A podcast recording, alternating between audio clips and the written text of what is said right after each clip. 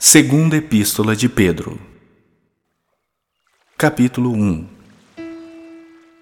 Simão Pedro, servo e apóstolo de Jesus Cristo, aos que conosco obtiveram fé igualmente preciosa na justiça de nosso Deus e Salvador Jesus Cristo.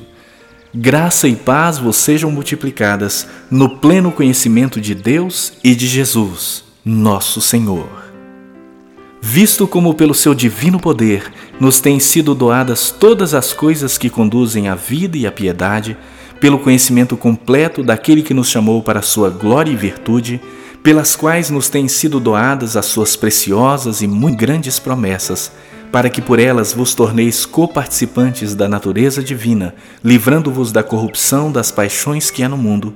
Por isso mesmo, vós, reunindo toda a vossa diligência, Associai com a vossa fé a virtude, com a virtude o conhecimento, com o conhecimento o domínio próprio, com o domínio próprio a perseverança, com a perseverança a piedade, com a piedade a fraternidade, com a fraternidade o amor. Porque estas coisas, existindo em vós e em vós aumentando, fazem com que não sejais nem inativos, nem infrutuosos no pleno conhecimento de nosso Senhor Jesus Cristo.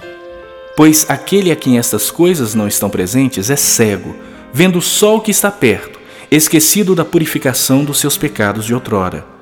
Por isso, irmãos, procurai com diligência cada vez maior confirmar a vossa vocação e eleição, porquanto, procedendo assim, não tropeçareis em tempo algum. Pois desta maneira é que vos será amplamente suprida a entrada no reino eterno de nosso Senhor e Salvador, Jesus Cristo. Por essa razão, sempre estarei pronto para trazer-vos lembrados acerca dessas coisas, embora estejais certos da verdade já presente convosco e nela confirmados.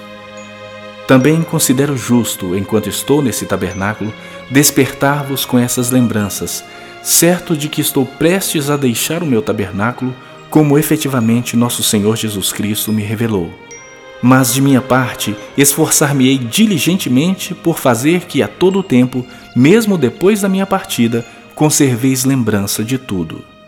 Porque não vos demos a conhecer o poder e a vinda de nosso Senhor Jesus Cristo, seguindo fábulas engenhosamente inventadas, mas nós mesmos fomos testemunhas oculares da Sua Majestade, pois ele recebeu da parte de Deus Pai honra e glória, quando pela glória excelsa lhe foi enviada a seguinte voz: esse é o meu filho amado, em quem me comprazo.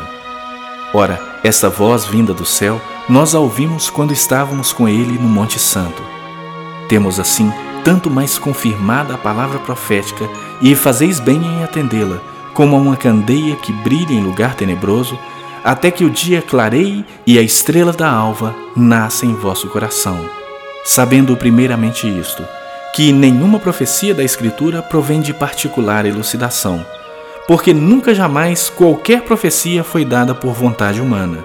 Entretanto, homens santos falaram da parte de Deus, movidos pelo Espírito Santo.